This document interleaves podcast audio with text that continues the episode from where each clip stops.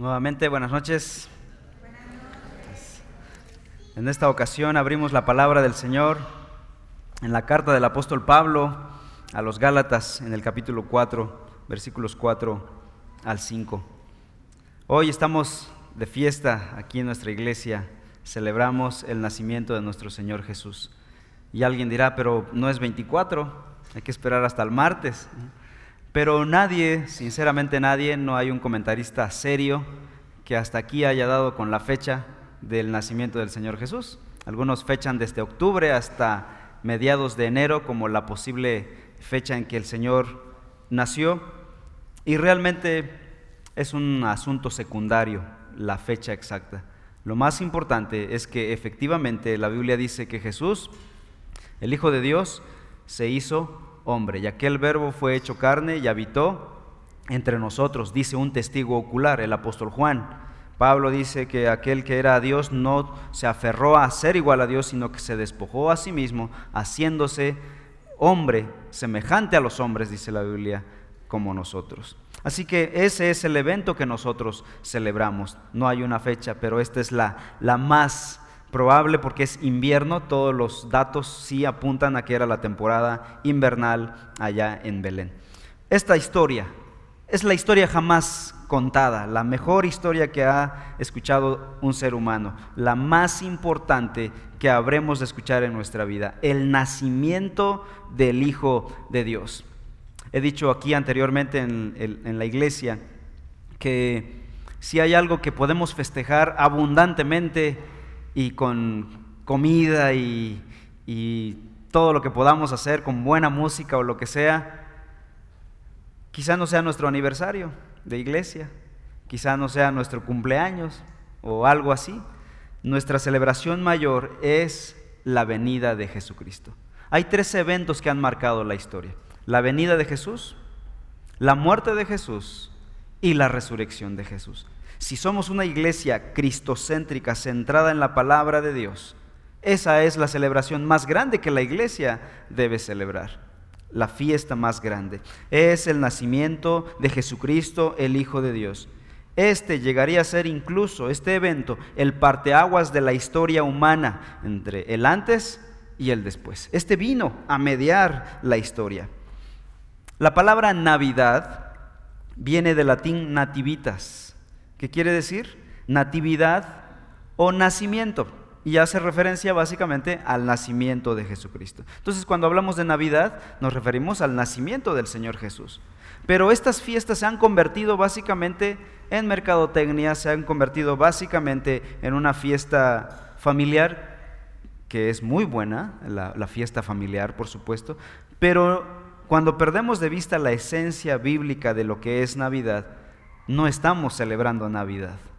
Estamos celebrando cualquier otra cosa excepto la Navidad. Gálatas 4:4, pasaje leído.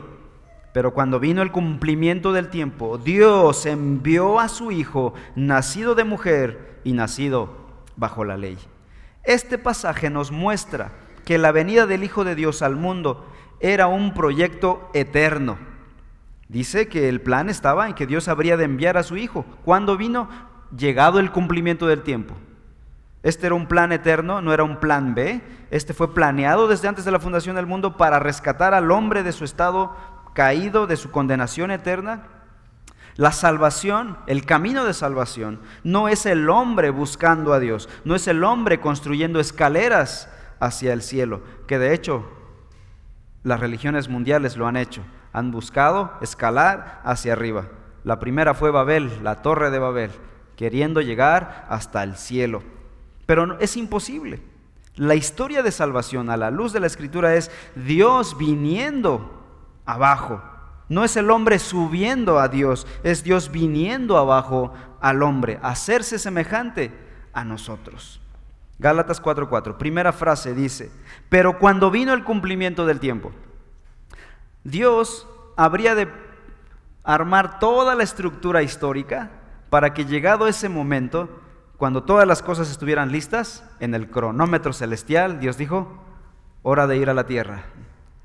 Por siglos, Dios había prometido que vendría su Mesías. Y los judíos, quienes eran los receptores de estas promesas, se habrían preguntado por siglos, ¿cuándo vendrá este Mesías? Sin embargo, no vendría hasta, como dice Gálatas, hasta llegado el cumplimiento del tiempo. Dios arregló la historia como el escenario perfecto para la venida de su Hijo Jesús, en el tiempo perfecto. Otros pasajes, por ejemplo, Marcos 1, versículo 15 dice, el tiempo se ha cumplido, dijo Juan el Bautista cuando anunció la venida ya efectivamente de Jesús. Y el reino de Dios se ha acercado, arrepentíos y creed en el Evangelio. Hebreos 9, 26. De otra manera, le hubiera sido necesario padecer muchas veces desde el principio del mundo, pero ahora, dice el escritor, en la consumación de los tiempos, se presentó una vez para siempre por el sacrificio de sí mismo para quitar de en medio el pecado. Dios hizo bastantes arreglos en la historia, arreglos sociales, culturales y políticos para que su Hijo viniese en ese momento indicado. Por ejemplo, Dios levantó a la nación judía, ¿para qué? Para que por medio de esa nación viniera Jesucristo. Y Dios montó todo el, el, espectáculo desde el llamamiento de Abraham, de Ur de los Caldeos. Cuando Dios llamó a Abraham, ya tenía en mente a su hijo Jesús viniendo a la tierra por medio de una descendiente de Abraham. Pero tendrían que pasar muchos siglos Dios movilizó imperios para recibir al Mesías. Daniel capítulo 2, Daniel capítulo 7 habla de imperios que pasarían uno tras otro. El imperio babilónico, el imperio asirio, el medo persa, el griego y el romano. Y Dios eligió al imperio romano en su soberana voluntad. Quiso escoger a este imperio para la venida de su Mesías y los usó para imponer la pax romana, la paz del mundo romano, que permitió el libre tránsito por todo el imperio, todo el mundo tenía acceso, no había eh, tanta migración, visa para cruzar, y todo el mundo podía cruzar por todo el sistema de caminos, de carreteras que Roma construyó y que facilitó el traslado de misioneros para predicar y llevar la buena noticia del nacimiento de Jesús y del Evangelio a todo el mundo conocido del siglo I. El idioma griego como la lengua universal del mundo civilizado, fue también usado por Dios para la difusión del Evangelio de Jesucristo a todo el mundo en su idioma. Llegó a ser el idioma universal. Dios estaba preparando a todos estos imperios, toda esta cuestión de estructura, de carreteras, de idiomas. ¿Con qué propósito? Con el propósito de enviar a su Hijo y traer salvación y luego comunicar esta salvación a todo el mundo. Hermanos, Dios tiene en su mano a todos los imperios del mundo, pasado, en el presente y los imperios que vendrán en el futuro. Todos los reyes, todos los reinos, todos los presidentes, los poderosos del mundo están en las manos de Dios. Y Él orquesta toda la historia para llevar a cabo su reino, para llevar adelante su reino. Así que la vida humana de Jesús estaba bajo un cronómetro, como el cronómetro que vimos en la cuenta regresiva. Y llegado el cumplimiento, cuando dijo cero, Jesús vino. No se atrasó y no se adelantó. Jesús mismo dijo de sí mismo en Juan 17.1, estas cosas habló Jesús y levantando los ojos al cielo dijo, Padre, la hora ha llegado. La cuenta regresiva está en cero. Glorifica a tu Hijo para que tú también, para que también tu Hijo te glorifique a ti. ¿Cuándo ocurrió esto? Cuando el cronómetro celestial marcó cero. Mateo 26, 45. Entonces vino a sus discípulos, hablando de Jesús, y les dijo, duerman ya, descansen. He aquí la hora, ha llegado la hora, y el Hijo del Hombre es entregado en manos de pecadores. Se refería a su crucifixión. El nacimiento de Jesús estaba marcado en el calendario de Dios. La muerte de Jesús también estaba marcada en el calendario de Dios. Todos sus hechos, sus milagros, su, ministerio de predicación y de enseñanza, su resurrección, su ascensión, todo estaba siguiendo la agenda de Dios. El Hijo de Dios no vino antes ni después, sino en el cumplimiento de los tiempos. Y uno se preguntará, ¿Por qué vino hasta el siglo primero? Ya habían pasado muchos siglos antes de Cristo Jesús. ¿Por qué vino miles de años después de la tragedia de Génesis 3? ¿Por qué no impedir la destrucción masiva del globo terráqueo sin permitir que el pecado llegara a contaminar todo el planeta? ¿Por qué esperarse hasta el siglo primero? Y no venir en Génesis 4 de inmediato a cortar este problema del pecado. Nuestro problema más grande es el problema del pecado. Pero saben, si Cristo hubiera venido inmediatamente después de la caída, la humanidad no habría entendido la gravedad de su problema, del problema del pecado. Y habrían creído que eso de desobedecer a Dios no es tan grave. No habrían sentido el estado de desesperación y su necesidad de un Salvador si Dios hubiese enviado a su Hijo de inmediato. Dios se esperó un poquito. A veces a nosotros nos pasa lo mismo. Dios nos permite que atravesemos ciertas cosas y permite que pase cierto tiempo para tratar con nuestro corazón. Dios estaba tratando con la humanidad. De hecho, ahí en Gálatas, si estás en Gálatas todavía, dice el capítulo 4, en los versículos anteriores a este contexto, por cierto, dice el versículo 1, pero también digo, entre tanto que el heredero es niño, en nada difiere del esclavo, aunque es señor de todo, sino que está bajo tutores y curadores hasta el tiempo señalado por el Padre. Así también nosotros, Pablo está poniendo una analogía de los niños romanos quienes eran custodiados por tutores hasta que eran mayores de edad. Y dice Pablo, así también nosotros, hablando de la humanidad, cuando éramos niños, estábamos en esclavitud bajo los rudimentos del mundo. Dios nos puso bajo los rudimentos del mundo para madurar. Y cuando llegara, y dice el versículo 4, pero cuando vino el cumplimiento del tiempo, como en el caso de los niños eh, romanos o griegos, pero llegado la mayoría de edad, el estatus cambia. Y es lo que pasó. Dios esperó a que la humanidad madurara un poquito su entendimiento de la gravedad del pecado. Y saben, para poder entender las buenas noticias del Evangelio, Primero, tenemos que experimentar lo terrible de las malas noticias de la condenación eterna. No se puede disfrutar algo que no has experimentado lo contrario. Si vas a experimentar la salvación, el perdón de tus pecados, primero tienes que estar convencido, experimentar qué es pecado. El día en que tú creíste en Cristo Jesús y veniste en arrepentimiento al Señor y dijiste, Señor, perdóname, estabas experimentando tristeza por el pecado. Pero pasó mucho tiempo desde tu nacimiento, desde tus primeros pecados. Dios te dejó crecer para que llegaras a entender la maldad de tu pecado y corrieras a los pies de Cristo Jesús.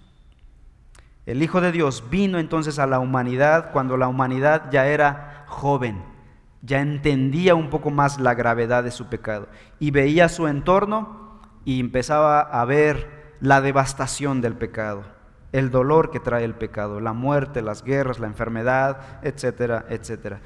Dios envió a su Hijo en el momento oportuno, no se adelantó ni se atrasó. Y dice Gálatas 4:4, Dios en ese momento envió a su Hijo. La Biblia afirma que Dios envió a su Hijo. ¿Qué significa esto? No dijo Dios trajo a la existencia a su Hijo, sino envió a su Hijo. Significa que su Hijo ya preexistía antes de venir a la tierra. Él no comenzó a existir cuando nació de la Virgen María. Él ya existía de forma anticipada. ¿Desde cuándo? Vean lo que dice Juan capítulo 1, versículos 1 y 3, donde dice la palabra de Dios. En el principio era el verbo, y el verbo era con Dios, y el verbo era Dios. Génesis nos dice de la creación, Dios creó los cielos y la tierra. ¿Y saben qué dice Juan? Pues en ese momento ya estaba ahí el Hijo de Dios, Jesucristo. Nada más que obviamente aquí en Juan le pone otro nombre, le pone la palabra eh, logos, que significa palabra o verbo, como en estas traducciones. Y dice el versículo 3, todas las cosas por Él, o sea, por este Hijo de Dios, fueron hechas, y sin Él nada de lo que ha sido hecho fue hecho. Ahora resulta que no solo estaba ahí en Génesis capítulo 1, versículo 1, el Hijo de Dios, sino que también Él fue el agente creador de todo el universo. ¿Qué nos está diciendo Gálatas 4:4? Cuando dice que Dios envió a su Hijo. Está diciendo que su Hijo es un ser preexistente. Él ya existía eternamente. Y Juan capítulo 1 dice que estaba en forma de Dios. El Hijo de Dios vivió eternamente. El que era Dios eternamente vino en forma de hombre. Ahora en Juan, en el versículo 1, 14 también del mismo capítulo 1, dice, y aquel verbo, ese creador del universo, fue hecho carne y habitó entre nosotros. Y dice el apóstol Juan, y vimos su gloria, gloria como del unigénito del Padre, lleno de gracia y de verdad. Y es que cuando ves a Dios, es lo que ves, es lo único que vas a ver, gloria, gracia, belleza, verdad, veracidad. Ahora, otro, otro detalle aquí, esta es una cuestión un poquito técnica que a veces no me gusta tratar, eh, provoca muchos bostezos, la cuestión técnica, pero este, este sí te va a gustar, es importante. La palabra enviar en el griego es exapostelo. Y esa palabra apostelo, apóstol, ¿le suena? Apóstol, los apóstoles de Jesucristo. Bueno, exapostelo significa enviar en una misión. De hecho, el apóstol es aquel que es enviado por su eh, presidente a otra nación en una misión. Interesante que Pablo la use aquí para referirse a la venida de Cristo Jesús. No está usando la palabra nativitas o, nacimiento, está usando la palabra exapostelo. Dice que Dios envió a su Hijo en una misión. La pregunta es, ¿qué clase de misión vino a hacer Jesucristo? En primer lugar, debemos decir que Jesucristo entonces no fue enviado al mundo como un turista, como un maestro moralista, vino como un rescatista, dice el apóstol Pablo.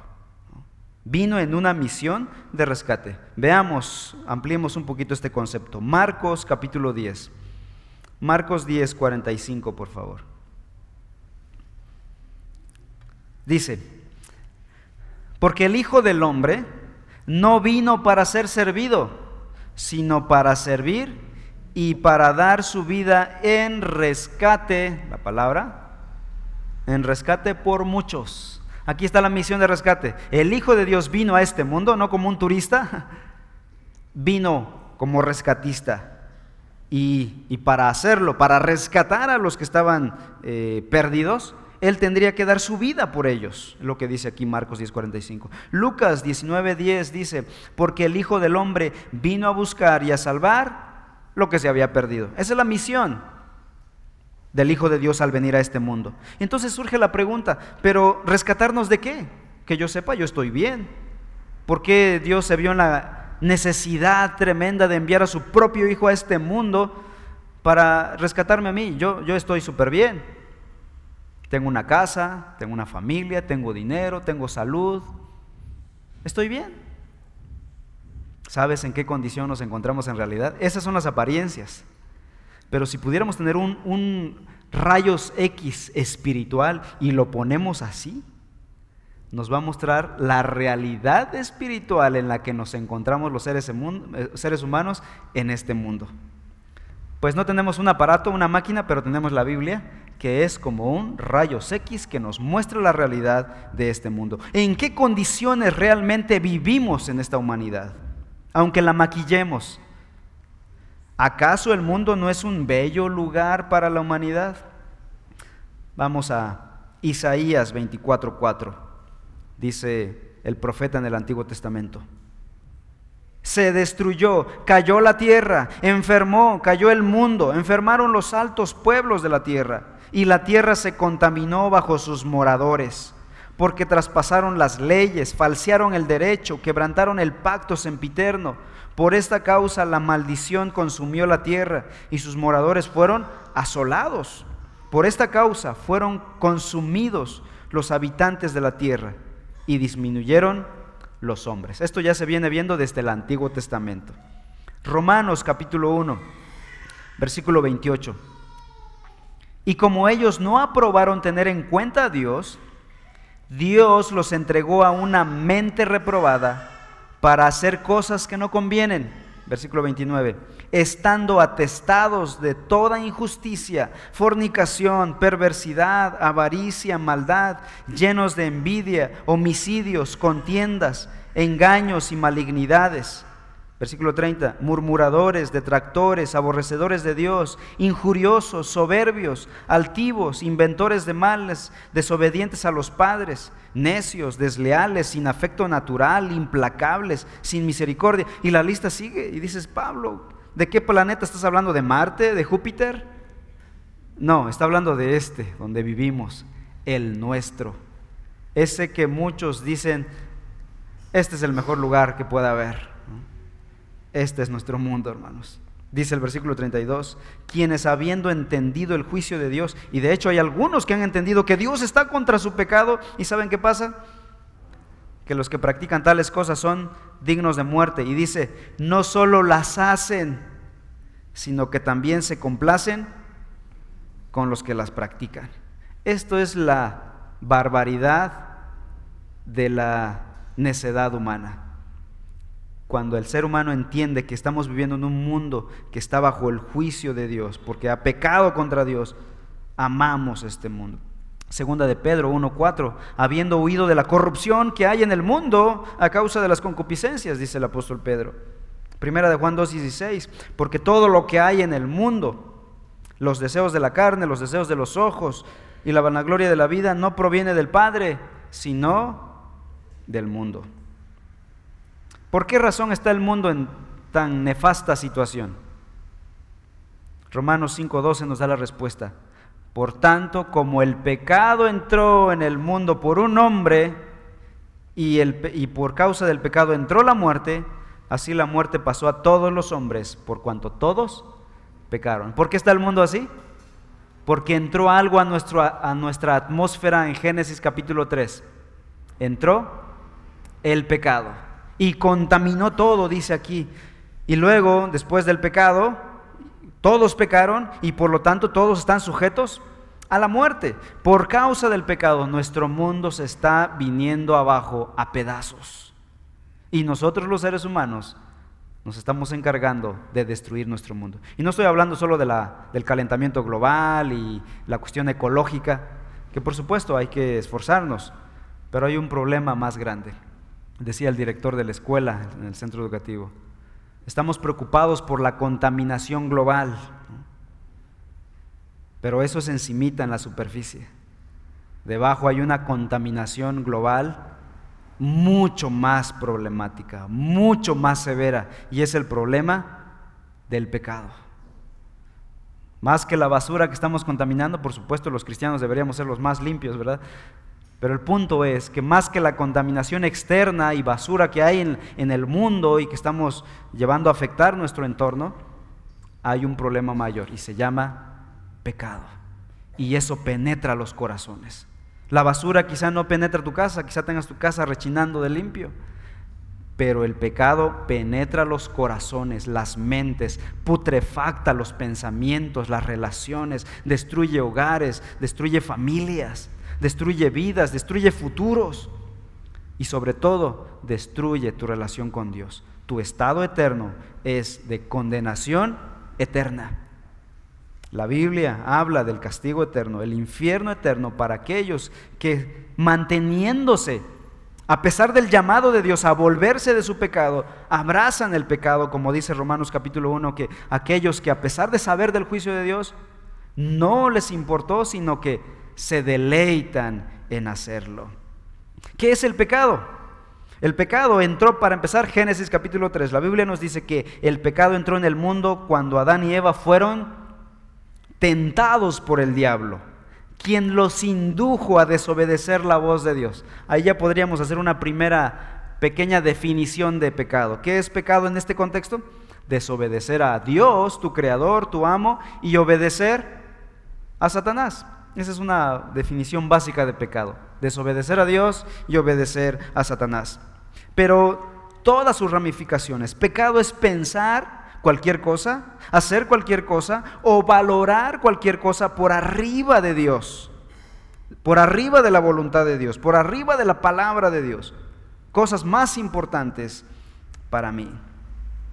El pecado es un problema grave, hermanos.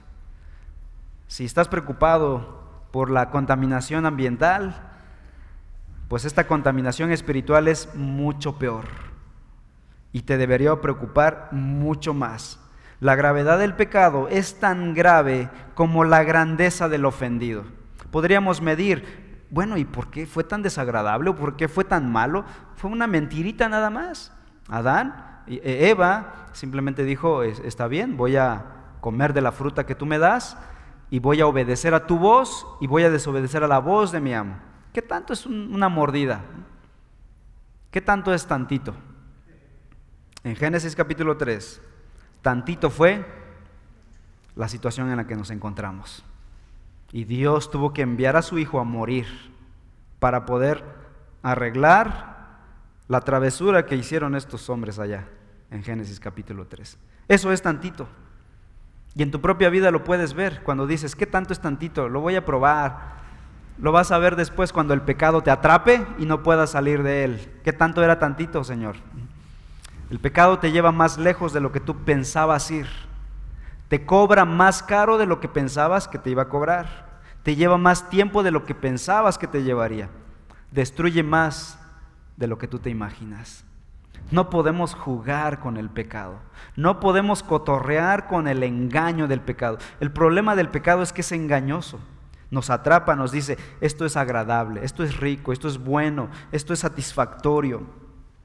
Pero nuestro pecado es grave. ¿Por qué? Porque la desobediencia de Adán y Eva fue medido no con leyes humanas, sino con las leyes del que puso las leyes. Así que mientras más grande fue el Dios de Adán y Eva, su pecado era más grande. Por ejemplo, si tú desobedeces alguna indicación que te da el pastor de la iglesia reforma, pues tal vez no tengas muchos problemas, ¿no? Pero ¿qué tal si desobedeces a la presidenta municipal? ¿Y qué tal si se desobedeces al gobernador? ¿Y si desobedeces al presidente de la república? Como que la cosa se va poniendo intensa, ¿verdad? Yo, estoy, yo soy al final de la, de la cadena alimenticia.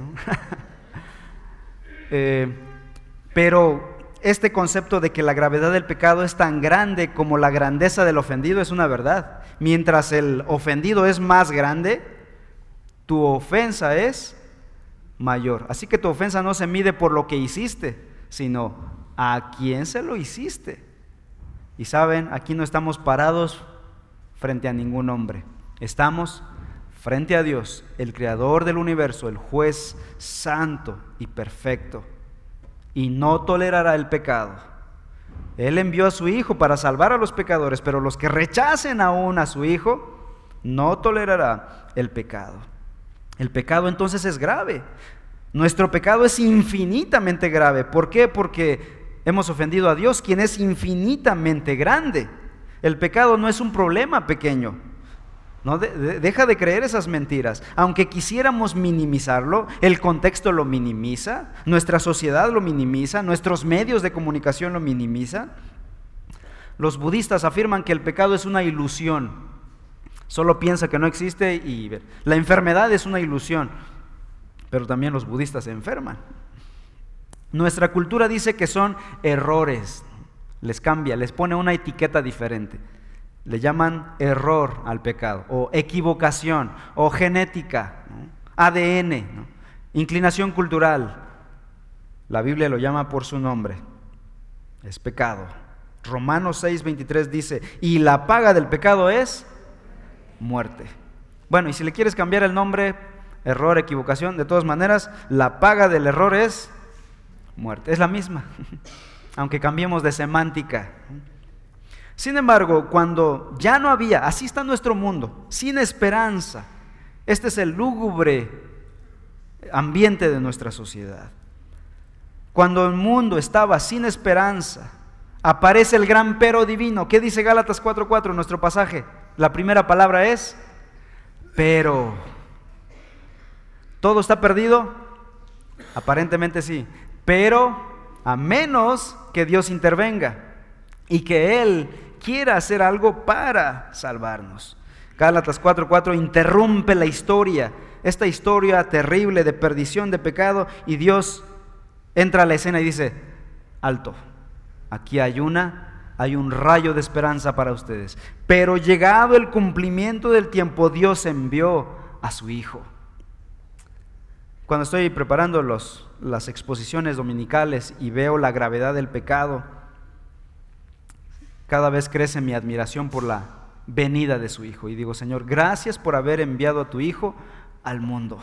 Cuando veo las noticias, digo, Señor, gracias por haber enviado a tu Hijo al mundo. Versículo 5, ¿para qué vino? Para que redimiese a los que estaban bajo la ley que los condenaba. Dios, sí, el mismo Dios que fue ofendido allá en Génesis capítulo 3 por la humanidad, por nuestros primeros padres, en lugar de planear enviar a un ejército SWAT para aniquilar a todos los seres humanos porque se lo merecían, Él envía a su amado Hijo a rescatarlos. Por el amor de Dios, ¿quién hace esto? Yo no enviaría a mi Hijo, a quien amo tanto, a rescatar a aquellos que me ofendieron a mí antes. Tal vez soy el único pecador aquí que piense así, ¿verdad? Pero Dios no es así. Dios envió a su propio Hijo para rescatar a los malvados que no solo le rechazaron, sino que habrían de crucificar a su propio Hijo. Y Dios ya lo sabía en su omnisciencia, no crean que Dios ignoraba esto. Dios habría de enviar a su Hijo como un bebé precioso, creció y sería crucificado, asesinado por los seres humanos. Dios lo sabía. ¿Por qué no lo evitó? Si yo supiera que mi hijo está en peligro y lo envío a ese lugar, estaría contrariando mi lógica. Dice Romanos 5:8, mas Dios muestra su amor para con nosotros en que siendo aún pecadores, Cristo murió por nosotros. Juan 3:16, porque de tal manera amó Dios al mundo, que ha dado a su Hijo unigénito, para que todo aquel que en Él cree no se pierda, mas tenga vida eterna. Esa es la razón de la Navidad. La razón de la Navidad es la cruz. Por eso pueden ver eso. Hay una Navidad, pero hay una cruz que le espera. Del pesebre a la cruz. Cristo nació en el pesebre para poder morir en una cruz posteriormente. Se hizo hombre para poder morir por los hombres. Y la pregunta es, ¿cómo se hizo hombre? Y Gálatas nos da la respuesta. Gálatas 4:4. Dice que envió a su hijo nacido de mujer. Dios envió a su hijo por medio de una mujer. Para adquirir la naturaleza humana, él debía sujetarse a todo el proceso biológico del embarazo de una mujer. Obviamente sin pecado, lo aclara la Biblia. Filipenses 2, 5 al 7 dice, haya pues en ustedes esta actitud que hubo también en Cristo Jesús, el cual, aunque existía en forma de Dios, no consideró el ser igual a Dios como algo a que aferrarse, sino que se despojó a sí mismo, tomando forma de siervo, haciendo semejante a los hombres. Cristo no parecía un hombre cuando vino a la tierra Cristo no poseyó a un hombre cuando vino a la tierra. No dice que Él vino y poseyó el cuerpo de un fulano de tal, sino que realmente se hizo hombre. Empezó todo el proceso biológico en el seno de una mujer, como cantábamos. Y se hizo hombre, creció, nació. Y el apóstol Juan dice en su primera carta, capítulo 5, dice que nació de agua y de sangre. Qué declaración tan rara. Yo soy profesor de esa carta en el centro educativo y cuando me topé por primera vez con esto dije, ¿qué voy a explicar aquí? Pero al ir avanzando en el tiempo, Juan quería argumentar y usar estas palabras razas para mostrar que Jesús nació como nace cualquier otro bebé, con agua y sangre, como un bebé normal, excepto sin pecado, como dice Hebreos. Él se hizo hombre y sigue siendo hombre hoy día por la eternidad, por causa de nosotros. Con razón Pablo dice en 1 Timoteo 3:16, e indiscutiblemente grande es este misterio. ¿Cuál misterio? Que Dios fue manifestado en carne.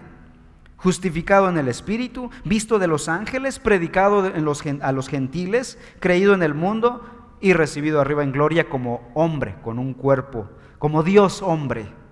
Obviamente cuando se hizo hombre, no dejó de ser Dios. Y la naturaleza humana no absorbe la divina. Es Dios y hombre totalmente.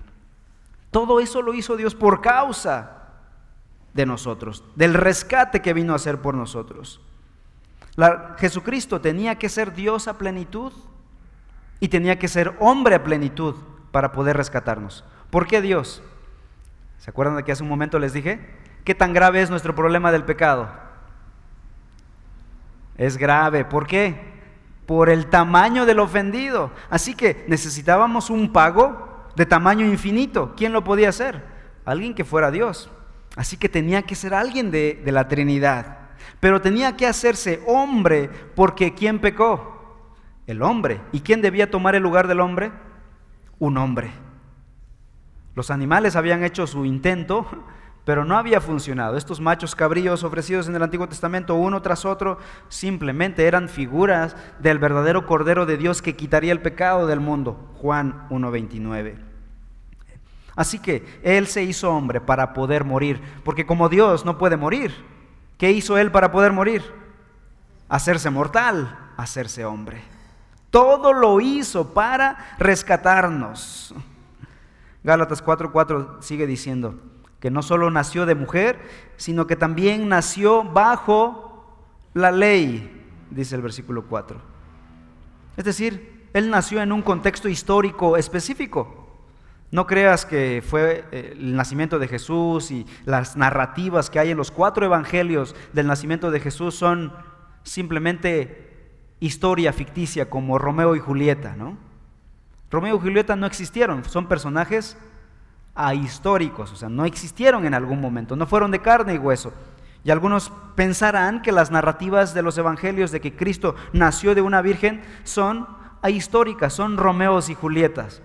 No, Jesús nació en un contexto histórico específico y nació bajo la cultura judía. La cultura judía estaba bajo la ley mosaica dada en el Antiguo Testamento. Dice Mateo 5:17, Jesús dijo, no penséis que he venido para abrogar la ley o los profetas o la escritura. He venido para cumplir la ley. Pero a diferencia del resto de los hombres, Él sí obedeció completamente y perfectamente la ley. Dice Hebreos 4:15, porque no tenemos un sumo sacerdote que no pueda compadecerse de nuestras debilidades, sino uno que fue tentado en todo según nuestra semejanza, pero sin pecado, dice Hebreos. Por causa de su vida sin pecado y de su obediencia perfecta a la ley, entonces Él es el único que puede tomar nuestro lugar en la cruz del Calvario. Él fue el sustituto perfecto para morir en, la cruz por mí. Si yo tuviera que elegir a alguien, si Dios me dijera, Jimmy, la única manera de salvarte va a ser esta. Busca a un sustituto que tome tu lugar en la cruz y pague por tus pecados. Pero eso sí tiene que ser perfecto. Busca el mejor candidato. ¿Empezaría yo por reforma? Después buscaría en todo el mundo de hecho, es lo que pasa en Apocalipsis. Dice que el ángel vino y dijo, ¿quién es digno de abrir el rollo? Y hubo un silencio abrasador en el universo. No había nadie. Y Juan comenzó a llorar terriblemente. Y el ángel le dijo, no te preocupes, el Cordero de Dios que fue inmolado o que fue a la cruz, Él es digno de abrir el séptimo sello. Salvación para el hombre. Hermanos, si yo tuviera que emprender una búsqueda de alguien digno, perfecto, que tomara mi lugar en la cruz para poder pagar, y es la única manera de salvar mi pellejo, yo viajaría por todos lados. Saben, no necesitas viajar a ningún lado. Él ya hizo el viaje intergaláctico desde el universo, cruzó las galaxias y vino a este mundo y se hizo hombre. Y Él murió en la cruz del Calvario. Ya no cargues más con tu pecado. Tenemos que venir a Cristo Jesús y creer en Cristo. Ven a Cristo, deja de abrazar tu pecado y cree en Él. En el momento en que creas en Cristo Jesús y vengas en arrepentimiento por tus pecados, el juez de este mundo, el que ahorita está con su mazo por dar el decreto de condenado, Él te declarará justo en el momento en que deposites tu fe en Cristo Jesús. ¿Cómo me atrevo a decir tal cosa? Bueno, ¿por qué causa vino el Hijo de Dios al mundo? Versículo 5. ¿Para qué vino al mundo en el cumplimiento del tiempo, nacido de mujer y nacido bajo la ley? Versículo 5, la palabra para habla de propósito, de meta. Para que redimiese a los que estaban bajo la ley y bajo la maldición de esa ley, a fin de que recibiésemos la adopción de hijos, para llegar a ser no enemigos de Dios, sino hijos de Dios. Todos los hombres están bajo la ley de Dios, todos, todos. Aunque algunos digan, yo no estoy bajo ninguna ley. Pues aparentemente no estás bajo ninguna ley, pero estás bajo la ley de Dios. Ningún hombre, dicho, dígase que la ley de Dios es perfecta, por lo tanto ningún hombre puede cumplir tal ley. Por lo tanto, todos los hombres están entonces bajo la condenación de esa ley. La única forma entonces de librarse de la ley condenatoria de Dios es creyendo en el regalo de Dios, creyendo, abrazando la solución de Dios. Ya no sigamos poniendo nuestras propias soluciones. Ya Dios puso su solución para nuestro problema, nuestro problema del pecado, y es haber enviado a su Hijo Jesucristo al mundo. Hechos 16:31 dice, cree en el Señor Jesucristo y serás salvo. Por esa razón envió Dios a su Hijo al mundo. Por eso celebramos la Navidad. La, Navidad no se puede explicar a la luz sin la cruz del Calvario. El pesebre solo tiene sentido a la luz de la cruz del Calvario. Hace tiempo un misionero contó una experiencia que tuvo en un pequeño pueblo de África y dice que había hablado con el cacique del pueblo y aperturó la, conversación con el cacique y le, y le dio palabra al cacique para que él abriera su corazón y hablara lo que él quisiera. Y el cacique comenzó a hablar acerca de su vida, de su religión, de sus dioses, una religión politeísta. Y cuando terminó su relato le dijo al misionero, ¿y tú tienes dioses? háblame de tus dioses. Yo ya te hablé de, mis dioses. Y el cacique había presumido a todas sus deidades y que uno para esto, uno para aquello. Y ahora le dice, ¿y tú tienes dioses? El misionero con gozo le habló y le dijo, sí tengo uno nada más. Y le dijo, y ese uno envió a su hijo a la cruz del Calvario para morir por mis pecados. Y le empezó a explicar las verdades del Evangelio.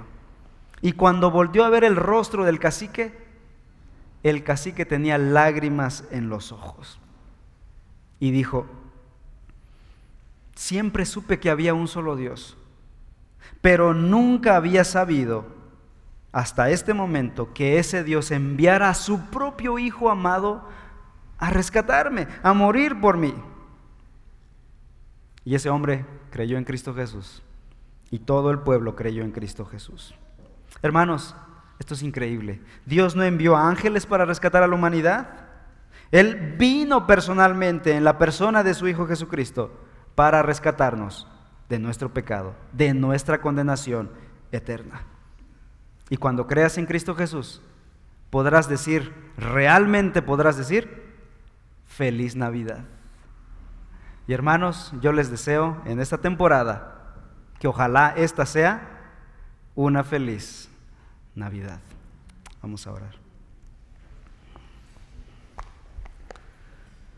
Padre Celestial, te damos a ti la gloria, te damos a ti la honra, el honor, toda la gratitud que hay en nuestro corazón, Señor, por haber interrumpido la historia de este mundo que se desfigura, que se destruye a pedazos, como dice la Biblia, por causa del pecado del hombre, por causa de nuestro pecado.